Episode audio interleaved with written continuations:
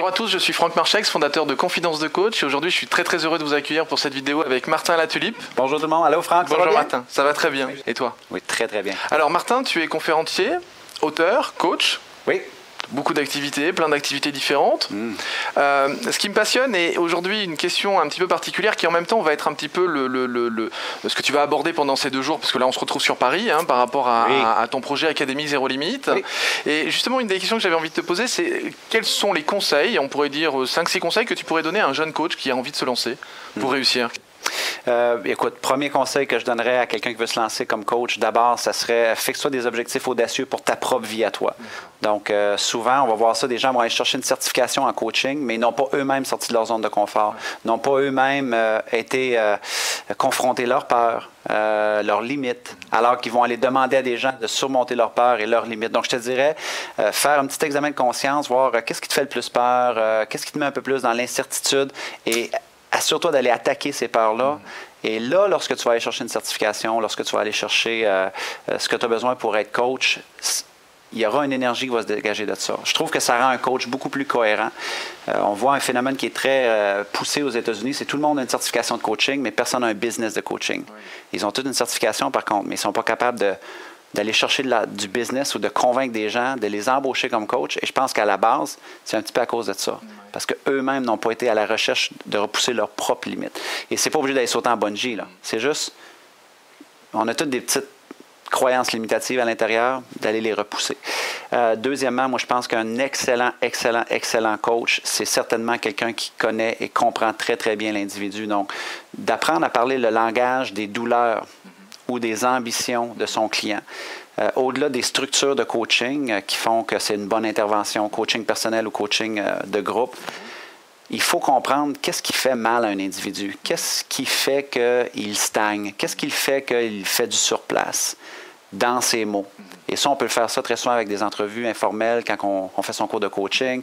C'est-à-dire, explique-moi c'est quoi ton problème, comment c'est ton problème? Et souvent, on se rend compte que les gens sont butés par les mêmes problèmes, les mêmes obstacles. Ils les nomment peut-être différemment, mais c'est la même émotion. C'est la même peur. La peur du rejet, la peur de prendre un risque, la peur d'être de, jugé, la peur du regard des autres. Mais ça, nous, il faut savoir ça. Parce que très souvent, en tant que coach, la question qu'on va reposer à notre client, va être déterminante et va permettre à notre client de, de, faire son propre bout de chemin et de trouver sa propre solution aussi. Euh, parce que souvent, euh, on va souvent avoir des coachs qui vont imposer leur solution. Et je pense qu'un bon coach est certainement dans, dans, dans l'écoute, dans la compréhension de qui est devant lui, mais de poser les bonnes questions aussi pour amener le client à, à faire son propre cheminement. Euh, donc, je ne me rendrai pas à cinq, mais je vais t'en donner une troisième. une troisième outil, ce n'est pas nécessairement un outil pour faire du coaching, mais je pense que c'est pour faire attention au coach. D'accord. Euh, parce que lorsqu'on est embauché comme coach, notre objectif numéro un, c'est de faire progresser l'être humain qui nous a voué sa confiance. Et souvent, il y a des gens qui, une fois qu'ils se sont embauchés un coach, le coaché ne va pas mettre les efforts nécessaires. Le coaché ne va pas faire le travail nécessairement.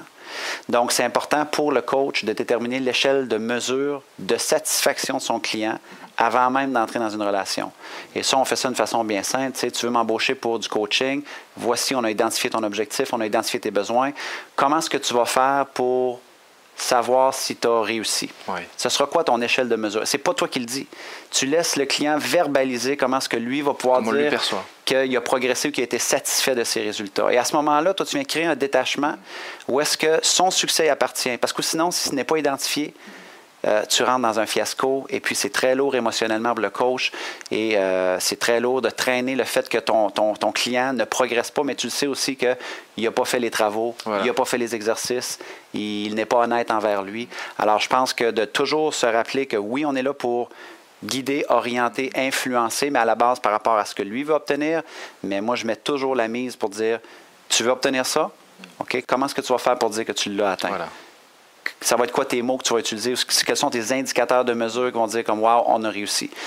Et très souvent, bon, les gens vont le mettre. Et à ce moment-là, s'ils ne les atteignent pas, tu dis, ben, tu te rappelles, là, tu t'étais fixé ça, tu es encore loin de ça. Qu'est-ce que ça prend pour se rendre là? Mais maintenant, c'est pas toi qui as imposé. C'est lui qui a imposé. Il réalise que s'il ne se rend pas à 8 sur 10, c'est de sa propre faute.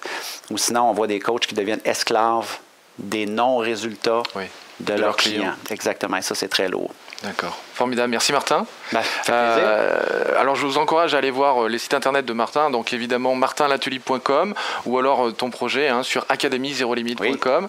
Et j'aimerais te demander quelque chose un petit peu particulier. J'adore tes vidéos et j'adore notamment la manière dont tu les termines. Est-ce que tu serais d'accord pour nous offrir ça? Non, une blague. Merci. Parfait, alors quelqu'un qu'on finit, on finit là. Parfait. Alors quand on finit la vidéo, moi personnellement je l'ai dit, mais je l'ai dit aussi à toute votre équipe, Confidence de coach, parce que vous êtes exceptionnels et à tous les gens qui nous écoutent. Donc jusqu'à notre prochaine communication. Soyez reconnaissants et reconnaissantes. Célébrez la magie d'aujourd'hui. Et merci beaucoup d'accepter d'être des personnes qui vont avoir le courage de bâtir un monde meilleur. C'était Martin Latulippe et mon ami Franck qui vous disent au revoir. Au revoir. Et si cette vidéo vous a plu, vous pouvez simplement vous inscrire sur la chaîne Confidence de Coach et la partager avec tous vos amis. Bien évidemment, pensez à nous laisser un commentaire juste au-dessous de cette vidéo afin que je puisse répondre à chacune de vos questions. Et si vous voulez voir toutes les vidéos dès qu'elles sortent, le plus simple, c'est de nous laisser vos coordonnées sur le site internet, sur notre formulaire d'inscription. Alors au revoir et à bientôt.